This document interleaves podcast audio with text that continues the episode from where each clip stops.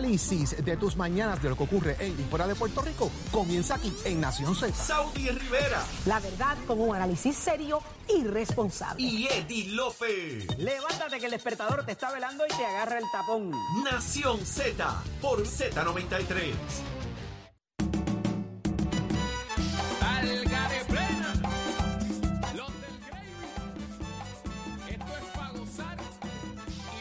Continuamos en Nación Z por Z93. Saudi Rivera es quien te habla. Jorge Suárez, Eddie López. Y ya está con nosotros el licenciado Leo Aldrich. Muy buenos días, licenciado. Buenos Leo. días, Saudi, día. para ti, para Jorge, para Eddie y toda esa gente que nos escucha por Nación Z todos los días. Un privilegio estar con ustedes. Yo hice una convocatoria para usted esta mañana. Este programa comenzó hablando de un tema súper interesante. Nos fuimos a la historia. Eh, Jorge y Eddie sacaron el nerd a pasear. y terminamos haciendo, yo terminé haciendo una ¿Qué se conmemora hoy, Leo? ¿Qué se conmemora? A ver, a ver, ¿qué se conmemora hoy? Hoy, hoy es día, ¿qué? 7 de 7 diciembre. de diciembre. Leo es igual de Ayúdame, no, no, no tengo, no, no, no, no. hay que ayudarlo, dijo. ¿Ve? ¿Ve? Ya bajó, ya El bajó. ataque, el ataque de Él no es nerd. Él no es nerd. Él es, él, él es sabiondo, pero no es nerd. No, eh, hoy no es Pearl Harbor. El día que, el día Exacto. que vivirá en infamia, Dios como dijo el presidente. Roosevelt. Exactamente. Ok, no vamos a hacer la historia otra vez. No. el no día la que vamos a hacer. vivirá en la infamia, exactamente. Ah, Donde mis enemi- los enemigos Mira, de es mis que enemigos serán mis, ami- mis amigos. El enemigo de mi enemigo es mi amigo. Leo, estamos buscando en qué sitio es que vamos a descolchar la botella de vino para ilustrar a Saudi. Esa invitación la hice yo. Eso, eso, Mira, eso cambia ilustrarme- la historia de la vida, o sea, de, de- de la historia del mundo. Mire, licenciado, Jorge es un imprudente. Déjeme de- aclarar esto. Aclarar esto. Yo hice una invitación. No, no, es más, mire, no le añada más a esta, a esta conversación del tema. Leo te iba a explicar por qué Porque- es importante. Sí, pero yo, eh, antes que él me diga eso, yo voy a establecer que yo hice una invitación para descorchar un buen vino, llevarme a Eddie, a Jorge y a usted y escucharlos, sentarme a escucharlos hablar. ¿Usted acepta Sí, la seguro. invitación? Seguro. Ok, seguro ¿por qué el sí. día es importante para usted? Bueno, la, la Segunda Guerra Mundial había tenido por mucho tiempo la reticencia de Estados Unidos. Estados Unidos no quería entrar a la Segunda Guerra Mundial. Cuando surge el bombardeo a Pearl Harbor, pues ahí ya no hay no hay vuelta atrás y hay una excusa clara de por qué Estados Unidos tenía que intervenir en esa en ese conflicto y fue fundamental que entrara Estados Unidos porque a pesar de que había una resistencia, lo que fue Inglaterra y Estados Unidos por el por el oeste y Rusia por el este fue lo que finalmente derrotó a Hitler en Europa y, y a Japón en, en El eje del mal. el eje del mal que les- famosamente se le llamó. Así que sí, hoy es un día, como, como decía Eddie que, y, y Jorge, que el presidente de ese momento llamó un día que vivirá en la infamia de la historia. Qué interesante. De verdad que, pues, yo pago el vino. ¿Están dispuestos los tres? Estamos apuntados. Jorge lo voy a Estamos bajar de, la invitación. A Jorge lo voy a estamos apuntados. Pero sería un lujo escucharlos a los tres así, tú sabes, uno calladita escuchando. Pero Leo, hay que citarlo con tiempo para que llegue. ¿Ah, sí? Pues no va. Lo hacemos por FaceTime. Reticencia, me encanta, otra palabra más para el diccionario. de, de la cantidad que tenemos. Pero vamos a hablar de otras reticencias que hay dentro del Partido Popular. ¿Qué está pasando con Charlie, con Charlie Delgado, licenciado? Pues mira, hoy hoy veo en la prensa, y, y lo discutía con los compañeros, eh, veo en la prensa que Charlie Delgado dice que su mira está puesta principalmente a una aspiración en el Senado. Eso pues lleva al análisis varias cosas, algunas de ellas eh, evidentes, ¿verdad? Que es que el ex candidato a la gobernación del Partido Popular Democrático no tiene la mira puesta en la gobernación. No la tiene puesta ahí, según dice, porque no quiere otra primaria. Otra primaria, según él, le haría daño al Partido Popular Democrático dice que el Partido Popular Democrático no tiene definido su norte y que él solamente aspiraría al Senado si el partido como que se concentra y, y- y sale del marasmo en el que se encuentra sumido. Eh, así es que me parece a mí que el anuncio de Charlie Delgado Altieri de que tiene la mira puesta al Senado da a entender que ha descartado básicamente la gobernación, eh, aunque no lo descarta del todo, dice que cualquier cosa puede pasar siempre, que los candidatos que están si algo pasara, pues él, él, él estaría disponible, pero no parece tener el hambre que necesita cualquier candidato a la gobernación para eh, procurar ese puesto. Eso es importante repetirlo. Para ser candidato a la gobernación, salvo rarísimas excepciones, creo que el gobernador Pierluisi quizás es una de ellas, eh, casi siempre se necesita mucha hambre, mucho deseo de ser el gobernador, de, de- de tener ese deseo. Y cuando uno no lo tiene, cuando uno no tiene esa hambre, pues no vale la pena hacerlo porque requiere un sacrificio ingente. Eso significa que tiene que estar todo el tiempo haciendo campaña, que tiene que coger palos, que tiene que responder por cosas que hizo hace 30 años. Se necesitan Eh, muchos chavos, muchos guachintores, muchos chavos, aportadores. Tienes, que dejar atrás tu profesión porque tienes que concentrarte 110% en esto. O sea que si no existe ese deseo, esa hambre, eh, pues no, no, no, no es posible realmente. Y creo que Charlie Delgado ha identificado eso sabiamente en su propio fuero, en su, en su sea que tiene las farmacias Eh, todavía que eso corre solo, ¿verdad? Eh, toda la familia. Va para la legislatura entonces, entonces. Bueno, él dice Sí, eso, él lo ha va- dicho, él lo ha dicho Ajá. que él interesaría mirar el tema del Senado, pero que correr por correr no es, que tiene que haber un norte definido en el Partido Correcto. Popular y da como que una idea de qué debe pasar. Me parece que eso corre en la piel cuando tú sientes el calor y te das cuenta de lo que te pasó, empiezas a dar consejos de qué debería pasar. Pues me parece que tiene que meterse en la discusión, Charlie Delgado, y ir de frente a dar los consejos a quien tiene que darlos. Eh, porque decirlos por decirlo o correr por correr, cualquiera. Hay que meterse en el hoyo y decir, mire, señor, esto está mal y esto pasó conmigo y debe mejorarlo acá y mejorarlo allá. Y me parece que ese debería ser el consejo sabio de ¿Y será Charlie. escuchado? Dice, ah, esos son otros 20 pesos. Mm. Porque acuérdate que esto es un juego. El que sabe de política sabe que esto es un juego de egos. Y Qué no es con los horrible, egos. qué es horrible, complicado. por eso estamos oh, Robado. ¿qué? Pero- ¿Con qué? pero sigue Ro- siendo- robado estás sigue- tú. No, jo, Jo- robado. Está todo el mundo en este añadiendo país. el- Ya Cuando la, ya la cuando el ego, cuando, cuando el, el ego es, es la, eh, tú puedes repetir lo que tú dijiste, Ole. Que en el juego de la política es un juego de ego. Qué horrible, qué horrible, qué feito, qué feito, qué pero feito. pero, pero déjame, déjame defender algo sobre eso. O sea, para, para uno querer ser gobernador o presidente o, o un puesto de, de esa envergadura, uno tiene que tener, uno tiene que estar, y, y no quiero sonar irrespetuoso, pero uno tiene que estar un poquito loco, en el sentido de que uno tiene que pensar que, eh, que, eh, que es la, él o la persona eh, indicada, que es la mejor persona que puede hacer ese trabajo, o sea, que tiene que haber una, una autoestima saludable, tiene Pero- que haber un ego pero lo que hay- lo que para hace pensar falta que yo es- puedo hacer algo de Lo, lo que realmente hace falta es querer ser un buen servidor público, querer transformar el país en el que tú vives, crear cambios. Esa debe ser la consigna. Pero cuando me dice Jorge, que se lo valido y se lo creo, que el, el ego es la parte importante dentro de, de ser político, a mí me, me retuerce el intestino, licenciado. Pero así es que vivimos. Así lo ven Sí. muchos y así entran. Sí, y, y, y pienso que siempre va a haber un que, que- que obviamente que hay que controlar el ego pero creo que el ego va a ser importante porque ahí tiene que haber el, el- la creencia de esa misma persona en que él o ella puede hacerlo de que él o ella puede hacerlo mejor de que él o ella tiene Pero, el Leo, dinamismo la energía para eso. hacer eso Yo te compro eso, Leo, en la medida que la persona tenga un deseo real de servir, pero lo que pasa es que yo, yo llegar allí por decir, ah, yo soy senador, yo soy representante, yo soy, por el yo soy, entonces te conviertes en el yo-yo, ¿ves? Eh, yo Ah, no, hago, claro, yo digo, yo, acuerdo. tú sabes, mire señor, o sea, hay una diferencia, y ahí donde van a, ahí donde van a llenar el ego, porque lo miren, porque le abran la puerta, porque Qué horrible, qué comida. horrible, y de esos hay Mano, tantos, de esos hay es el tantos. problema, brother. Ay, Leo, Dios. Leo, Eso como dice la placa de. Leo, Leo Díaz, como dice la placa de. Qué horrible. De la galería. Escuchemos ya- algo. Mira, Leo, antes de irnos rapidito, este, este personaje que tanto apoyó Trump eh, se ve en una, en Georgia, en una situación eh, donde por más que se había levantado un auspicio brutal contra él, pierde la, la silla. Eh, estoy hablando de Herschel Walker contra Warnock en, allá en Georgia. Correcto. En Georgia eh, había una elección especial para determinar quién iba a ser el electo para el Senado. Era Herschel Walker, que quizás algunos de ustedes recuerdan que fue un jugador de fútbol famoso, eh, auspiciado por Donald Trump, y Warnock, que es el incumbente eh, de- en Georgia, del, eh, para el Senado Federal en Georgia.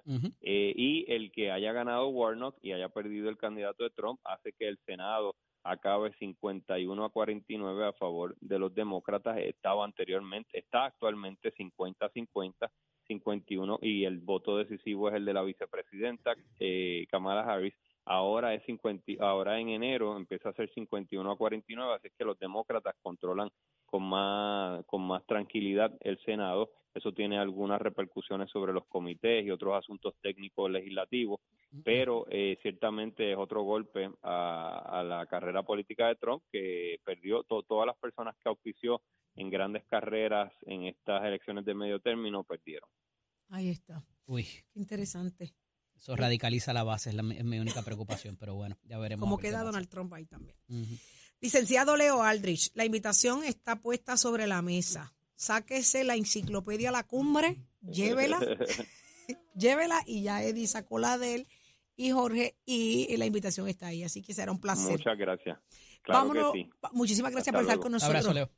Pero ya, ya tenemos en línea telefónica, ya está con nosotros el alcalde de San Juan, Miguel Romero. Muy buenos días, alcalde. Buenos días, alcalde. Saludos. Saludos, buenos días, buenos días para todos ustedes. Saludos a Saudi, a Jorge, a Eddie. Un placer, como siempre, compartir un ratito. El Lo placer propio, es felicidades en la Espero Navidad. que usted haya estado escuchando un ratito antes la conversación de lo, del ego en la política. ¿Cómo usted lo describe si lo estuvo escuchando? Eh, bueno, escuché la parte final. Yo creo que al final, ¿verdad? Eh, la gente nos juzga por cómo nosotros actuamos, eh, por los resultados, claro, y el compromiso que cada uno tenta- tenga. Y yo creo que, mira, al final del día la gente sabe mucho más. Eh, dicen que caballo malo se ven de lejos. Así que Me encanta, me encanta, es verdad.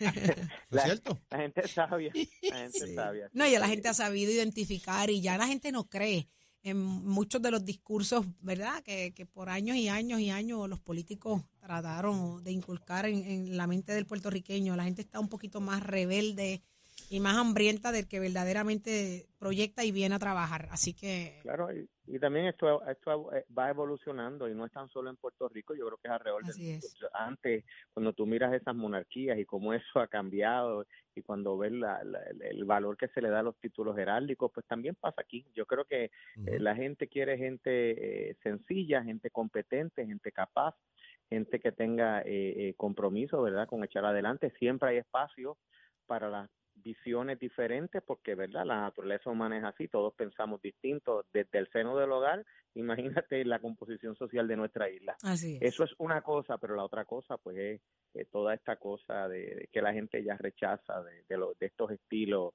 eh, mesiánicos, y yo creo que eso ya quedó atrás.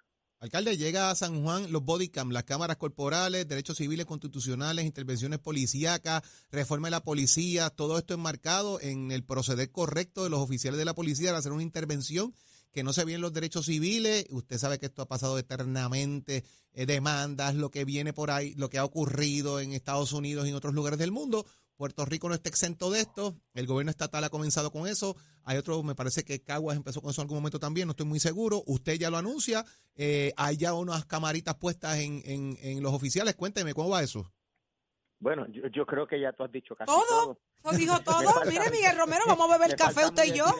y Tiene un buen portavoz aquí, mira, contrátelo. Pero yo creo, yo, yo creo que tú Me has dado avisa, me avisa. eh, has- has dado el, el, el el mejor contexto, ¿verdad? Eh, hay siempre cuestionamientos, en muchas ocasiones legítimos, en otras no, sobre el proceder, ¿verdad? Y los protocolos que se cumplan cuando hay intervenciones policíacas. Eh, las body cams o estas cámaras corporales es un mecanismo mediante el cual eh, en una intervención policíaca eh, se guarda eh, un archivo donde se graba, ¿verdad?, Eh, la intervención de un policía con un ciudadano. ¿Hay algo que haya Inicialmente- propiciado eso, alcalde? ¿Alguna algún Eh, caso en el tribunal o alguna determinación en contra del municipio que haya propi- propiciado esto? No, en el caso del municipio de San Juan, eh, quejas o querellas como esta realmente son, son mínimas, Eh, pero yo creo que, que en términos generales deberíamos movernos todos a eso. Eh, primero porque cada acción policíaca tiene que estar legitimizada por, por, una, por el interés público de velar por la protección, la seguridad. Claro. Y cada acción Ha ciudadana casos- también contra la policía. Claro, es justo para la también. policía. No, y hago la pregunta Seguro. por eso mismo, porque en un pasado se hablaba de violaciones de derechos civiles contra los ciudadanos dominicanos, recuerdo, en otras, en, Sí, ¿verdad? Hace, claro. hace muchos años, pero no sé si eso todavía y estaba del mismo vivo. modo de- del mismo modo hay policías verdad que de tiempo en tiempo también pues enfrentan eh, quejas y querellas eh, que no tienen fundamento alguno. Y yo creo que la manera más correcta es buscando preservar esa evidencia. Así que ya nosotros adquirimos las primeros 150 cámaras. Hay 40 que se entregaron en el día de ayer. Hay 10 que están siendo utilizadas para entrenamiento porque vienen 100 más. Es una inversión de unos eh, 300, eh, casi 361 mil dólares. Lo que buscamos es que la policía eh, y a su vez también la, la comunidad sepa de que la policía de San Juan tiene las herramientas y que estamos maximizando el uso de la ¿Cuánto- tecnología. Y ¿Cuántos eso tiene- oficiales hay en la, en la Guardia Municipal de San Juan? La policía municipal tiene alrededor de unos eh, 700 eh, miembros de la Eventualmente policía. todos tendrán. Esa es la meta. Eh, bueno, la, la, la, la idea, la- no necesariamente todos, ¿verdad? Porque hay policías, pero básicamente todos los que tienen que ver con tránsito, todos Los los que están en miembros intervención de la unidad de- en- la unidad de impacto, eh, los que están a cargo de lo que son las preventivas, que son las rondas que se dan en lugares, comunidades, sectores de incidencia criminal o de alta eh, actividad eh, social, ¿verdad? Que, que de por sí eso pues, hace ya, ya, ya existe los protocolos y los reglamentos para, por ejemplo, la disposición Sí. de imágenes y todo eso, alcalde. Sí, sí. Primero, esto se aprobó una reglamentación mediante una ordenanza, que es la ordenanza 12, que fue aprobada en octubre del año pasado. Ese, los policías, ¿verdad?, que están utilizando las cámaras comenzaron eh, a recibir un adiestramiento desde que se tomó la determinación de adquirir estos equipos.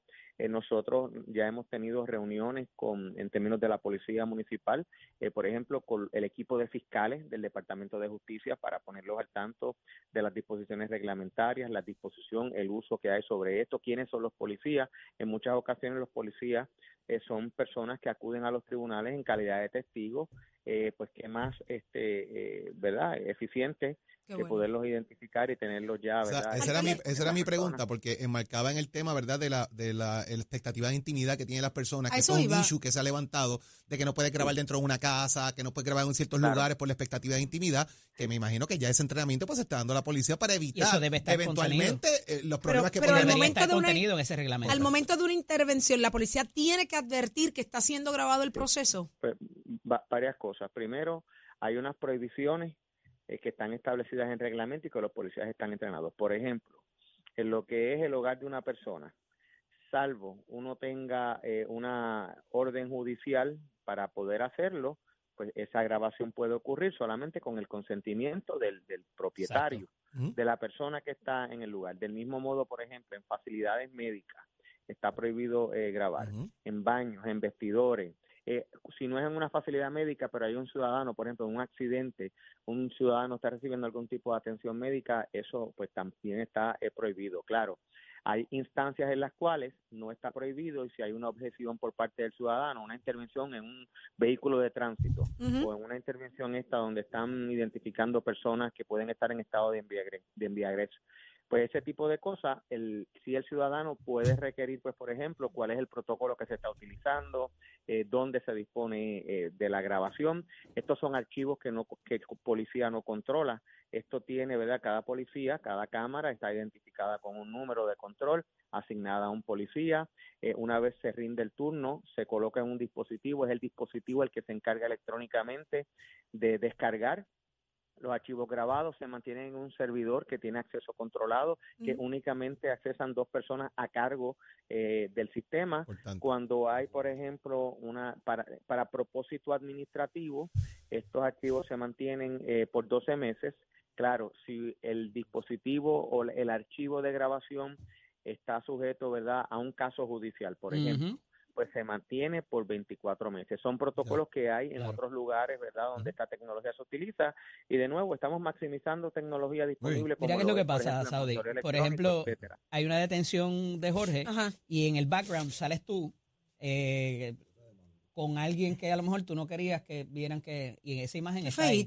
y que entonces cómo se puede utilizar ese, esa imagen estoy poniendo un ejemplo hipotético sí. obviamente este Estoy y yo eso después tú contigo. vas a correr para algún puesto en, en Eso no se utiliza en contra. pues entonces se utiliza en la campaña esos protocolos esos reglamentos previenen de que eso ocurra Eh, eh, no, Claro, no- no igual, tengo... por ejemplo, Ajá. con unas penalidades específicas imagino yo si hay- el sistema permite también de que si hay, por ejemplo, en una situación donde el reglamento autoriza la grabación, por ejemplo, hay una intervención en un auto Pero en el, en el auto hay menores. Ah, el, sistema, el sistema también permite, ¿verdad?, que la imagen y la cara, el sistema de reconocimiento del menor, se, se difumine Se y que la imagen pues no, no, no salga de, de- del menor de edad. Alcalde, nos encantaría seguir hablando con usted. El tiempo nos traiciona. Teníamos pendiente también hablar del tema del proyecto de destapo y remoción de raíces de escombros en, la, en las tuberías allá en San Juan.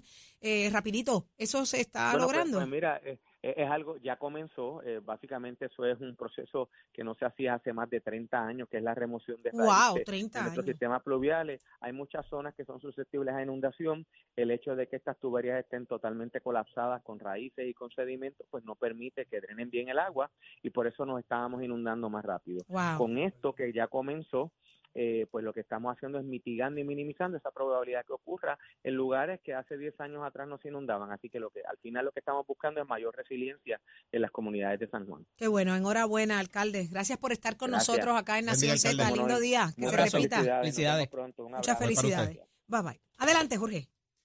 Muchísimas gracias, Saudi. Es el momento de hablar de temas hipotecarios y está con nosotros Dalma Acevedo de RF Mortgage. Dalma, muy buenos días. Buenos días y buenos días al equipo de Nación Z.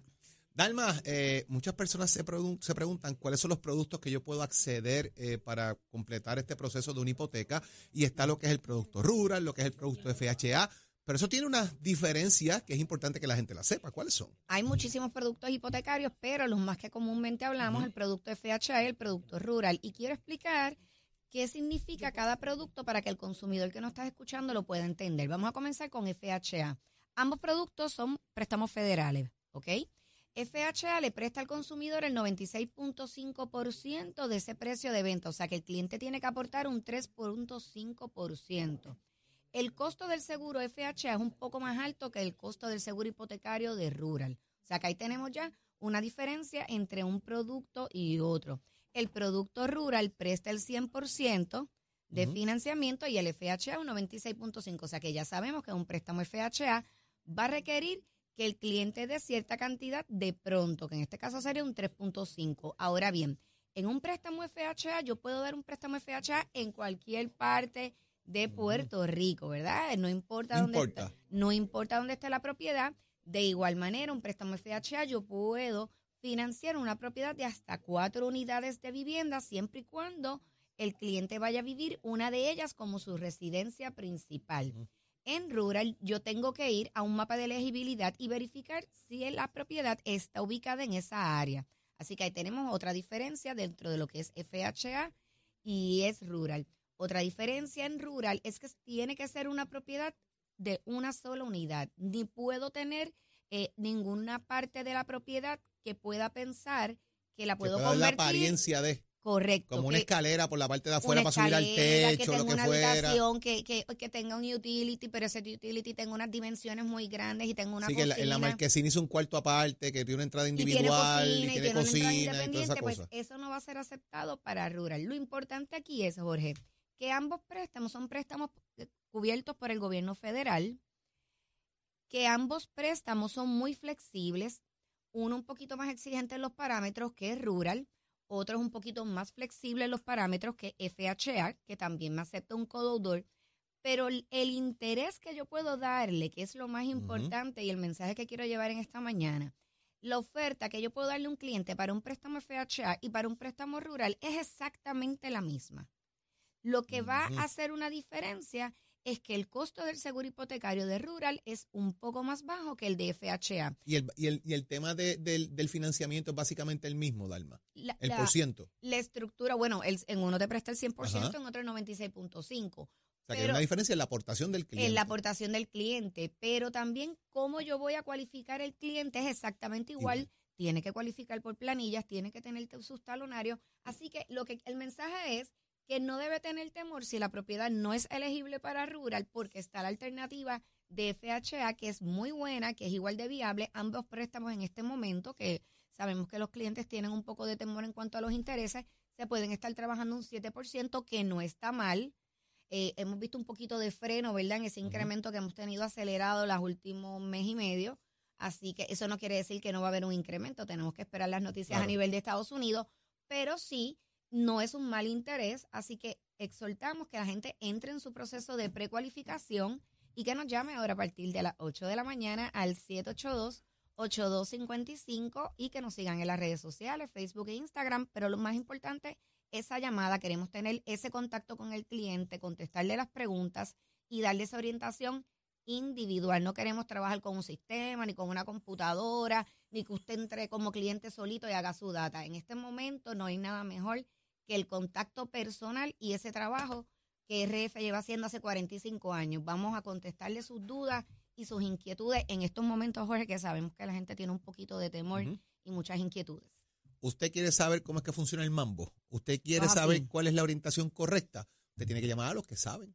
A los duros, a la gente de RF Mortgage, 782-8255. Ya, mi- ya, ya, ya. Puede llamar ahora Ya. mismo allí, rapidito, para que comience esa orientación con gente que lo va a tratar, mire, de primer orden, que saben de verdad cómo tratarlo y buscarle la vuelta. Mire, ese casito que usted tiene para que pueda hacer su sueño realidad. Imagínate si lo hacen bien, que llevan 45 años haciendo realidad los sueños de la gente. Dalma, gracias por estar con nosotros aquí en Nación Z. Buenos días y linda semana a todos. Igual para ti, Saudi Rivera Soto. Así mismo es, Jorge Suárez, Eddie López. Será entonces hasta mañana a las 6 de la mañana, Nación Z. Ya está listo, como siempre, elegante, guapo, más eh, entallado que un sorbeto, que un movedor de café. Él es Leo Díaz. Leo, tú pareces un movedor de café, pero te ves lindo, ¿entiendes? Zulmita te mandó lindo, lindo, ¿Cómo- bonito. cómo me veo, Saudi? Entallado. Ah, qué chulo. entallado. Mamoso, Es mamoso. que muñequito Mamoso, mamoso. mamoso. Hoy Zulmita te mandó Mira, entallado para la calle. ¿es con azúcar o sin azúcar? No, eso amargo, eso amargo. Nación Z Nacional.